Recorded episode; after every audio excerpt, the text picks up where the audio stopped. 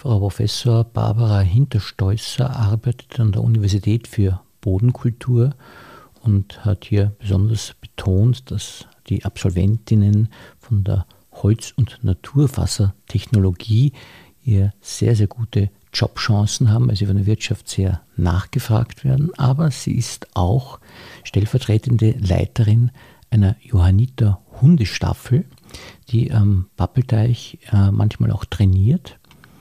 Und da arbeitet sie ehrenamtlich zweimal in der Woche, manchmal sogar länger, ganze Wochenenden und trainiert mit ihrem rüden PC, den man auch im Podcast hören kann, um Menschenleben zu retten. Also ein sehr interessanter Gast für unseren Bezirkspodcast.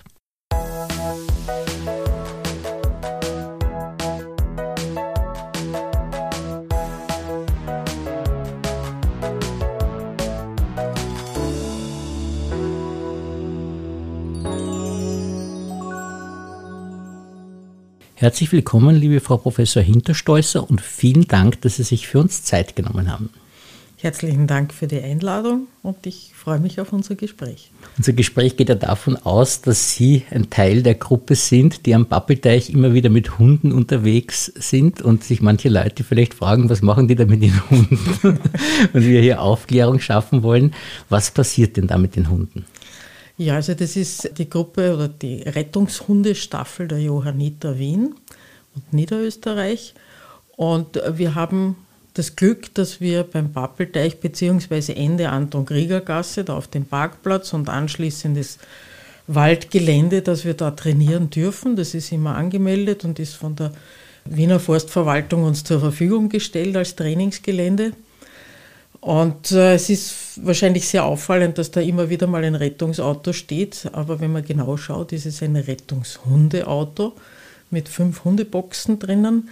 Und dann stehen noch Privatautos herum, die auch das Schild drinnen haben, Johanniter Rettungshundestaffel. Und wir trainieren, vermisste Menschen zu suchen. Und dazu, zu dieser Ausbildung gehört nicht nur, dass die Hunde lernen zu suchen nach Menschen, nach menschlichem Geruch zu suchen, sondern dass die Hunde auch lernen, auf äh, diversen unsicheren Untergründen sich gut zu bewegen. Dafür haben wir also verschiedene Geräte. Das sieht man dann auch manchmal, dass das aufgestellt ist. Schaut so ein bisschen nach Agility aus. Aber unser Ziel ist, dass die Hunde ganz sicher, gezielt und langsam über die Geräte gehen falls sich da mal jemand wundert. Ist es so, dass manche Menschen auch etwas unrund werden, wenn sie Hunde frei laufen sehen? Und das ist aber auch sehr wichtig, dass sie sie laufen lassen, weil sie müssen ja was finden, nicht? Genau, also die Hunde müssen frei laufen. Die haben auch keine Kenndecke drauf, die haben kein Halsband drauf, eigentlich aus Sicherheitsgründen, damit der Hund nirgends hängen bleiben kann. Und da wirklich ein Lob oder ein Dankeschön an die Hundebesitzer, die da im Maurerwald spazieren gehen und teilweise ihre Hunde auch frei laufen lassen. Wir haben eigentlich da nur in den seltensten Fällen, dass es Diskussionen gibt. Aber wenn man die Leute bittet, dass sie ein bisschen Abstand halten oder ihnen erklärt, was wir machen, dann ist eigentlich immer Verständnis und Interesse da. Und auch so als private Hundebesitzerin habe ich eigentlich im Maurerwald immer nur gute Erfahrungen gemacht. Das ist schön auch mit den Leuten, die keine Hunde haben. Es, ist, es gibt ja die Hundefraktion und die, die keine Hundefraktion ist. Und da gibt es manchmal Spannungen, aber das ist auch nicht so, wenn so Spaziergängern entgegenkommt, der also kein Hundebesitzer ist und die Hunde frei laufen, da gibt es auch keine Probleme, dass die dann. Naja, das hängt immer vom Verhalten beider Seiten ab. Und ich versuche halt dann immer, wenn mein Hund freiläuft, dass ich ihn zu mir hole, dass ich gleich meinem Gegenüber zu verstehen gebe, ich habe meinen Hund im Griff und da kann nichts passieren. Also ich gehöre nicht zu der Fraktion, die nur ruft, er tut nichts, weil das ist für jemanden, der vor Hunden Angst hat, keine Beruhigung. Ja.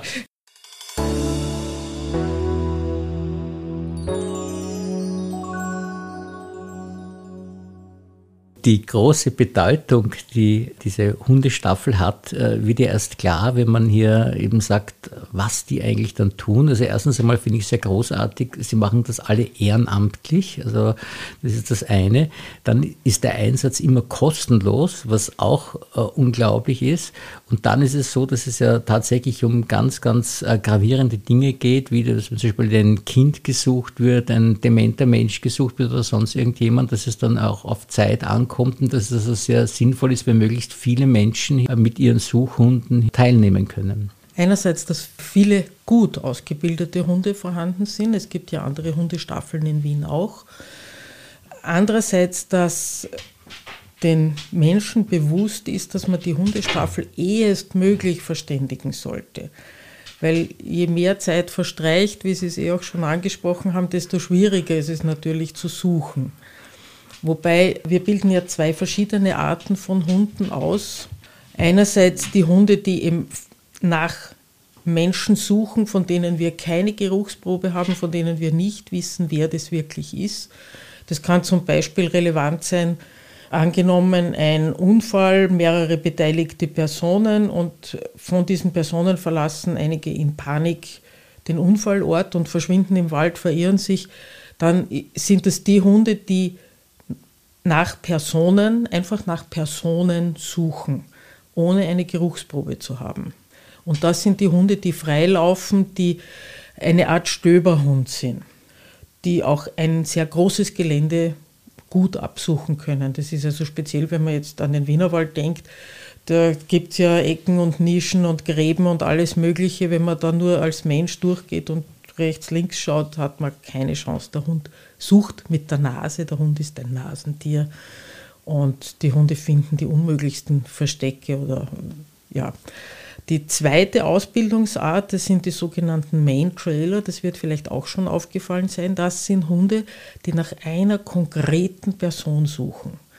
Da hat man eine Geruchsprobe, also weil Sie demente Personen angesprochen haben, da weiß ich, wer wird gesucht. Da schaut man, dass man eine, eine Geruchsprobe von der Person kriegt, was ich ein, ein, ein Taschentuch, das die Person gehabt hat, Haarbürste oder was auch immer.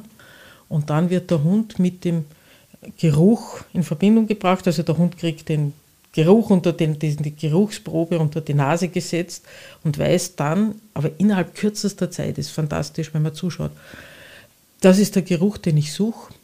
Und diese Hunde gehen aber an einer langen Leine, weil ja der Hundeführer, die Hundeführerin dem Hund folgen können muss. Es ist nicht so, dass der Hundeführer dann den Hund irgendwo hinzieht, sondern der Hund ist der Chef in dem Fall.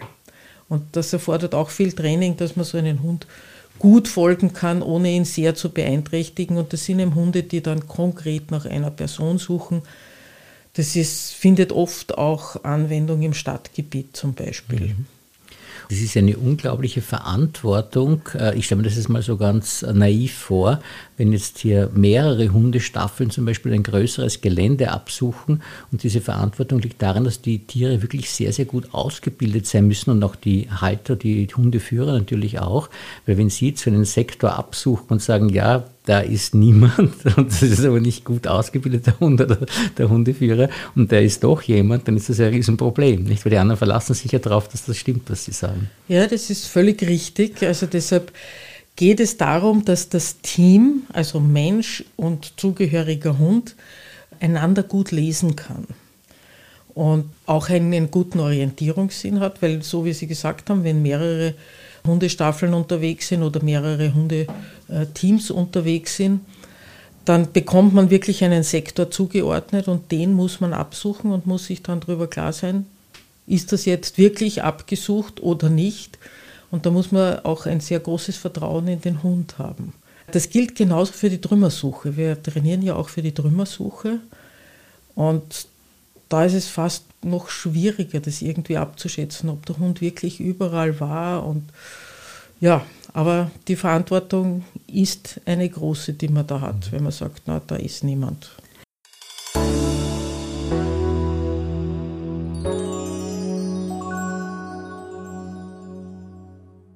Sind Sie ja Naturwissenschaftlerin und als Universitätsprofessorin ohne Zweifel eine gescheite Frau. Trotzdem glaube ich, dass Ihnen die Hundenase wahrscheinlich ein großes Rätsel ist, oder ist das nicht so? Äh, ja, die, die ist eigentlich noch immer allen Wissenschaftlern ein großes Rätsel. Äh, insofern, also man weiß, wie die Nase funktioniert. Also rein, wenn man sich anatomisch anschaut, ist natürlich größer, hat wesentlich mehr Riechzellen, als wir in unserer Nase besitzen. In unserer Nase wäre auch gar nicht so viel Platz. Auch das Riechen vom Hund erfolgt anders. Wenn man anschaut, den Hund, der schnüffelt, da bewegen sich die Nasenflügel also ganz anders als bei uns. Und er nimmt damit Geruch auf. Dann gibt es auch noch dieses Jakobsche Organ, das, das im, im Maul drinnen sitzt. Das große Rätsel ist, dass wir sagen, der Hund sucht nach menschlichem Geruch. Und wir wissen bis heute nicht, was ist dieser menschliche Geruch. Weil für unsere Nase riecht jeder Mensch anders.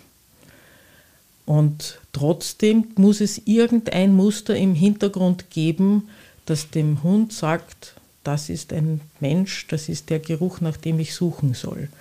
Und es gibt nach wie vor kein technisches Gerät, das von der Nachweisgrenze her so gut ist wie der Hund. Also wenn man einen Gaschromatographen einsetzt oder was auch immer, die Empfindlichkeit dieser Geräte ist nach wie vor nicht so gut wie die Nase des Hundes. Das ist ja was Wunderschönes eigentlich, weil das eben die Möglichkeit bietet, das zu tun, was sie machen. Und ich stelle mir das sehr nett vor, weil äh, Sie sind äh, offensichtlich eine Hundefreundin und können mit anderen Menschen, die auch Hundefreunde sind, zusammenarbeiten und auch so etwas durchaus Sinnvolles, oft Lebensrettendes machen. Und auch dieses gemeinsame Trainieren stelle ich mir eigentlich sehr schön vor, wenn man da doch mit so äh, Geistesverwandten zusammen im Wald herumläuft und so sinnvolle Sachen macht. Also ich glaube, das ist auch sehr empfehlenswert, dass andere Menschen, die vielleicht auch mit den Hunden was machen wollen, sich da beteiligen, weil sie mit netten Leuten und netten Hunden zusammenkommen und was Sinnvolles tun. Das stelle ich mir vor. Na, es ist grundsätzlich, denke ich, eine wichtige Botschaft, dass wenn man einen Hund hat, dann sollte man mit dem Hund in irgendeiner Form arbeiten.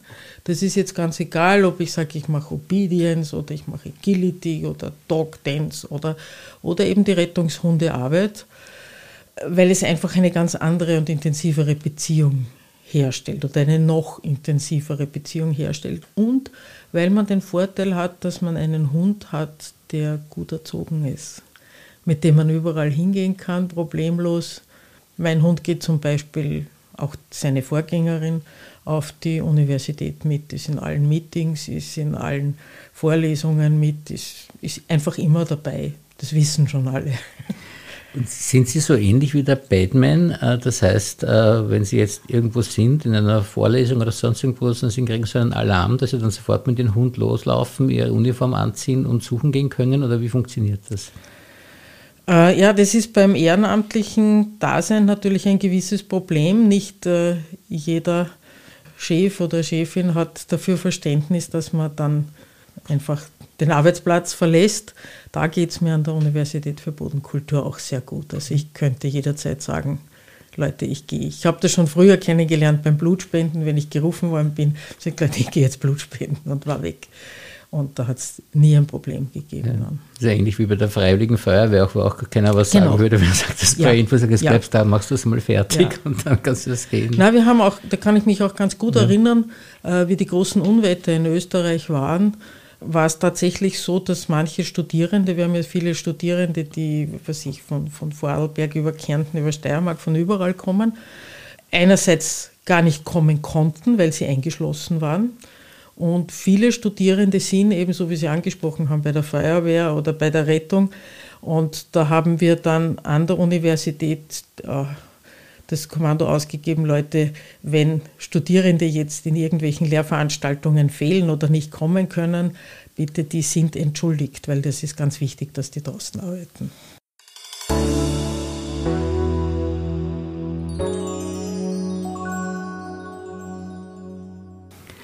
Kann die Tätigkeit auch besser kennenlernen, die Sie machen, auch wenn man keinen Hund hat, weil Sie immer wieder auch im Rahmen Ihrer Ausbildungstätigkeit hier Helferinnen brauchen, die sehr wichtige Arbeiten auch erledigen müssen, die scheinbar banal wirken, weil manche nur im Wald liegen müssen sich finden lassen müssen oder so. Aber, aber da kann man doch das Ganze auch von der Innenseite sehr gut kennenlernen.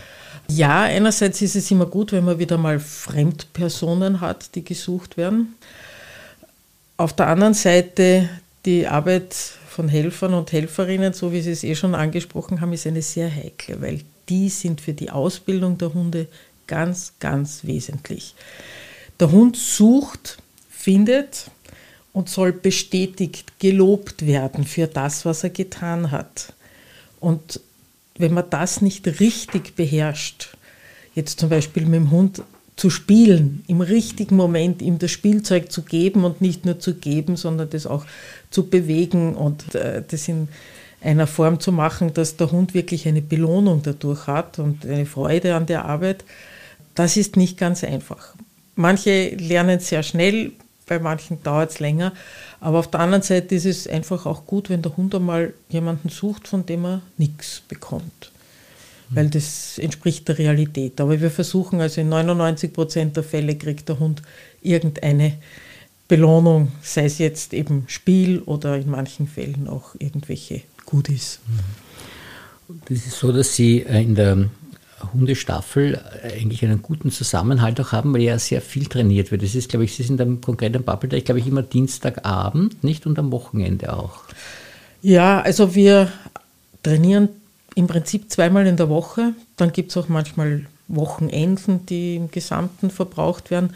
Wir sind nicht immer im Maurerwald, das muss ich auch dazu sagen, aber wir sind sehr oft am Dienstagabend oben von 18 Uhr bis, ja, je nachdem, wann halt die Dunkelheit hereinbricht. Wir suchen ein bisschen ins Dunkle hinein dann auch, weil das müssen die Hunde ja auch können. Da kann ich mich gleich bei allen äh, Anrainern entschuldigen, wenn da noch großes Hundegebell zu hören ist, weil die Hunde zeigen durch Bellen an. Das heißt, man braucht keine Panik haben, wenn irgendwo plötzlich wow, wow, wow, wow, wow, wow, wow, ein Hund ganz laut bellt, dann heißt das nur, er hat jemanden gefunden. Wir trainieren in zwei verschiedenen Waldstücken im Maurerwald. Da stellen wir aber dann beim zweiten Waldstück, das ist weiter hinten, wenn man Richtung Pappelteich geht, weiter, ja, noch ein Stück weiter Richtung Gütenbachtal und dann links hinauf ein sehr interessantes Gelände. Das ist auf der Totenwiese, da, also bei der, der, der Wiese darauf, bevor man. Ja, ja genau. Mhm. Mhm. Da stellen wir aber dann eh ein ja. Zeichen auf, dass da jetzt Rettungshundetraining ist. Und da ist es nett, wenn die Leute nicht unbedingt durchgehen. Aber mhm. wir sind es gewöhnt, dass die Spaziergänger mit ihren Hunden mitten durch unser Trainingsgelände gehen. Wobei das vielleicht auch ein interessanter Aspekt ist, wenn ein Hund auf Arbeitsmodus geschalten ist, dann sind ihm die anderen Hunde und die Leute, die da rumspazieren, völlig egal. Das ist richtig ignorant, wie sie dann an denen vorbeilaufen und nein, ich habe einen Job zu tun, vergesst mich. Das wundert dann auch manchmal Menschen. Wir haben dann aber auch ein Trainingsgelände am Schottenhof zum Beispiel. Wir haben ein Trainingsgelände in der Gegend von Alland.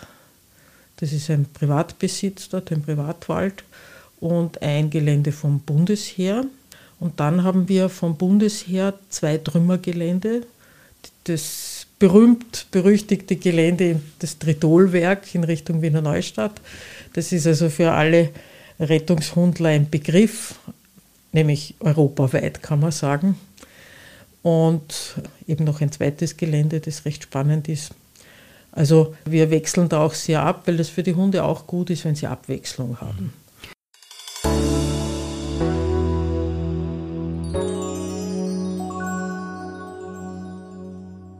Ist es tatsächlich, dass die Hunde, wenn sie jetzt durch den Wald laufen und ein Reh kommt und sie die Witterung aufnehmen, dann auch nicht dem Reh nachlaufen, sondern weiter ihre Arbeit machen, weil sie sagen, die Spaziergänger stören sie nicht, aber so ein Wild ist ja doch für einen Hund dann oft sehr faszinierend. Also man kriegt schon ein bisschen Bauchweh. aber ich habe es also bei meinem eigenen Hund beobachtet, da ist plötzlich ein Reh weggezischt. Er ist, glaube ich, zehn Meter nach und dann hat er sich wieder umgelenkt und ist wieder in, in seinen Arbeitsmodus Auf, verfallen. Aufgrund Ihres Zurufs oder von selber dann? Das war von selber. Mhm, da war, ich, da war, ich, da war ich zu weit, da war ich zu weit ja, weg. Ja. Aber wenn man nah genug ist, dann macht man schon einmal einen Schrei.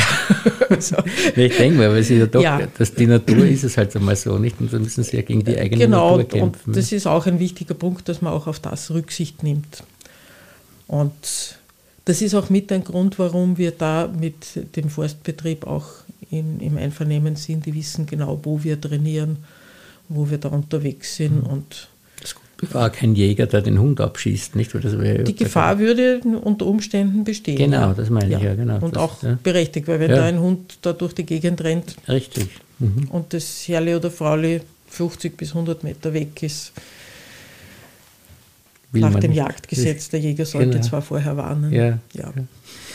Na, aber wie gesagt, äh, die, Ihre Tätigkeit, Ihre Haupttätigkeit liegt ja an der Universität für Bodenkultur wo sie für Holzchemie, physikalische Chemie und äh, für Holz und Holzverbundstoffe zuständig sind. Also ein sehr weit gedehntes äh, Gebiet. Ist das mit dem Holz ein Zeichen auch ihrer Naturverbundenheit oder ist es so, weil sie sich mit Lignin und solchen Stoffen beschäftigen, gar nicht so naturbezogen, sondern eher die Idee, wie man Holz für die Industrie festigen kann, ja. besser machen kann und so weiter. Das ist also in, äh, als ja. Gut, ich, ich war in solche Projekte auch involviert, aber mein Hauptinteresse war immer, ein Stückchen mehr zu verstehen, wie denn so ein Baum funktioniert. Und ich ernte immer wieder große Fragezeichen über den Köpfen. Was Holzforschung, was, was kann man da noch forschen?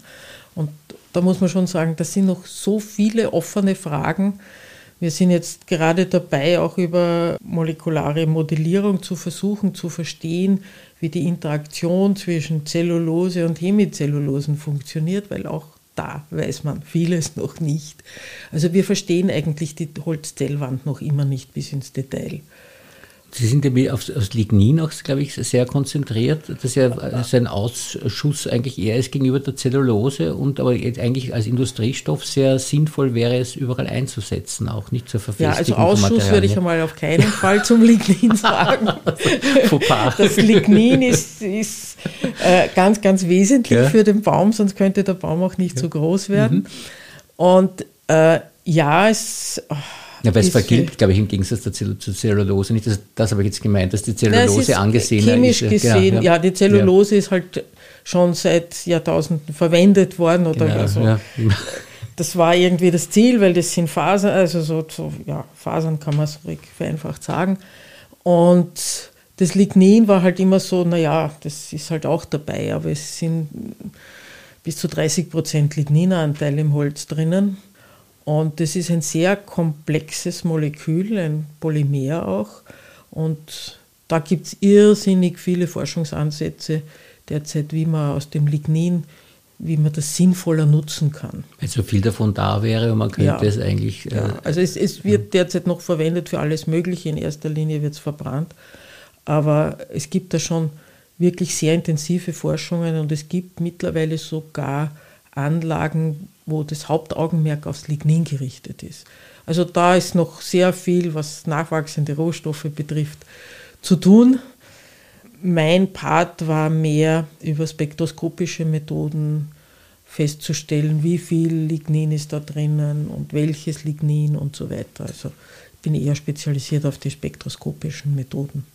Ist es so, dass Sie als Wissenschaftlerin dann oft auch im Dienste der Industrie auch äh, arbeiten können, was ja dann äh, eine sinnvolle Kompensation auch ist, dass man dann, also Verbindung ist, äh, dass man äh, der Wissenschaft, von der Wissenschaft ein bisschen der Industrie zuarbeiten kann oder kommt das gar nicht so vor? Äh, oh ja, schon. Also ich äh, war beteiligt an der Implementierung vom Holzkompetenzzentrum WUDK Plus, das mittlerweile so ja, zu einem sehr großen Holzforschungszentrum in Österreich geworden ist, wobei Zentrum ist nicht ganz der richtige Begriff, weil da gibt es mehrere Standorte, da sind sehr viele Firmen beteiligt, die ich jetzt alle nicht nenne. Keine Werbung für irgendwen, also holzverarbeitende Betriebe. Da war ich also beim Start dabei, war einige Jahre Key Researcherin und habe auch das äh, Area in Wien geleitet. Und nachdem ich dann aber mehr in die Administration gewechselt bin und als Vizerektorin tätig war, hat sich das alles aufgehört und jetzt bin ich wieder in, der, in meinem Herzensanliegen der Grundlagenforschung tätig. Es gibt genug Studenten, die sich für diese Dinge interessieren, weil das ja auch ein bisschen so im Trend liegt, mit dem Holz zu arbeiten. Nicht? Ja, das würde man meinen, wobei das Studium Holz- und Naturfasertechnologie zu unserem Leidwesen das kleinste Studium an der BOKU ist, was doppelt schade ist. Erstens kann man da noch sehr viel innovative Gedanken und Ideen einbringen und die Personen, die Studierenden, die das Studium absolviert haben, gehen wirklich weg wie die warmen Semmeln. Mhm. Also die werden wirklich gebraucht, die werden uns richtig aus der Hand gerissen Und auch die nachfolgenden Masterstudien, muss man sagen, einerseits geht es da um nachwachsende Rohstoffe, andererseits geht es um Holzmanagement, kann man sagen, Holztechnologie und Management. Das wären ganz gefragte Personen. Also Werbung, Werbung, Werbung für dieses Studium. Da ist auch die Betreuungsrelation noch eine ganz fantastische, weil wir da wenig Studierende haben. Sonst haben wir sehr viele Studierende, mhm. Gott sei Dank. Also das ist auch sehr gut, weil die Studien der BOKU liegen wirklich im Trend. Ja. Zweifacher Ausruf äh, kommt zur Holzchemie und kommt zur Hundestaffel, nicht? Ja, also nicht unbedingt nur Holzchemie, weil wenn Chemie irgendwo dranhängt, ja. dann haben die meisten schon ein bisschen Ressentiments. Das Holz- und Naturfasertechnologie ist also absolut ein ingenieurwissenschaftliches Studium.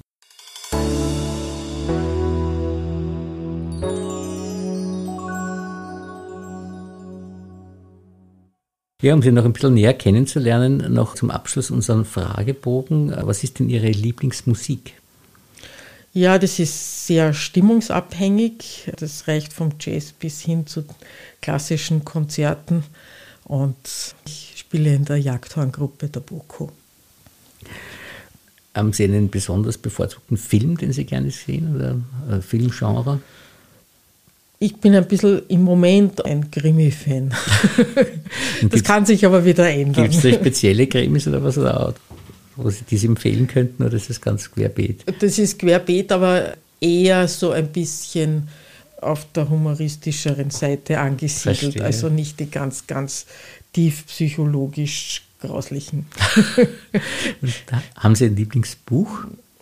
Ja, es gibt ein Lieblingsbuch, das ist aber auch wahrscheinlich ein bisschen schwer verdaubar. Das ist von Jamie Andrew, Life and Limp. Gibt es leider nur in Englisch über einen schottischen Bergsteiger, der schwerst verunglückt ist, beide Hände, beide Beine verloren hat und wie sich der aus dem wieder herausrappelt. Also mit unglaublich viel britischem Humor. Ja, ist man auf alles vorbereitet, wenn man das ja. Buch gelesen hat. Das Nein, ist da, das ist nicht ganz einfach. Unglaublich. Ja, und was Banaleres jetzt, eine bevorzugte Speise? Ja, leider alles. auch saisonabhängig. Ich bin sehr auf die Saison essen und heimisches Essen. Ja. Sind Sie auch also sozusagen eine der wenigen Frauen, die auch Fleisch isst oder so? Äh, ja, ja. Wobei beim Fleischkonsum sollte man einfach darauf achten, woher kommt das mhm. Fleisch. Mhm. Also ich bin absolut gegen die Massentierhaltung, ja. aber aus einem Forsthaushalt kommend, Wild ist ein sehr gesundes Fleisch. Die Tiere haben ein schönes Leben mhm. gehabt und sind sehr schnell gestorben. Mhm. Eine Lieblingsfarbe? Geht in Richtung meistens orange, rot, aber ja, auch ein bisschen abhängig von der Stimmungsabhängig. Stimmung. Und ein bevorzugtes Lokal, wo Sie gerne hingehen? Naja, in Mauer gehe ich recht gerne in die diversen Heurigen, weil man da recht gemütlich jetzt sitzen kann. Die Zeit hat ja jetzt wieder begonnen, dass man draußen sitzen kann beim Heurigen. Und wenn Sie auf Urlaub fahren, wohin fahren Sie da am liebsten? Ja, Gebirge und äh, je nördlicher, desto besser. Und mit nördlich meine ich wirklich nördlich. Wo waren Sie da schon, wenn Sie? Äh, Grönland, Spitzbergen, oh, ja, Island, Nordskandinavien. Also Kälte macht Ihnen auch nichts aus oder so?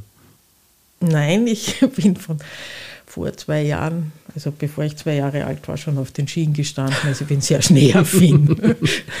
Und wenn Sie den Satz ergänzen müssten, ich bin, was würden Sie dann sagen? ja, ein, ein Chaot, aber ein kreativer Chaot. Das gehört ja oft zusammen. Äh, haben Sie ein Lebensmotto? Ja, einerseits durchhalten, andererseits anderen Menschen und überhaupt anderen Lebewesen gegenüber mit Respekt gegenübertreten.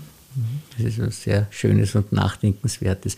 Vielen, vielen Dank für dieses wirklich sehr interessante Gespräch. Gerne, es war mir ein Vergnügen.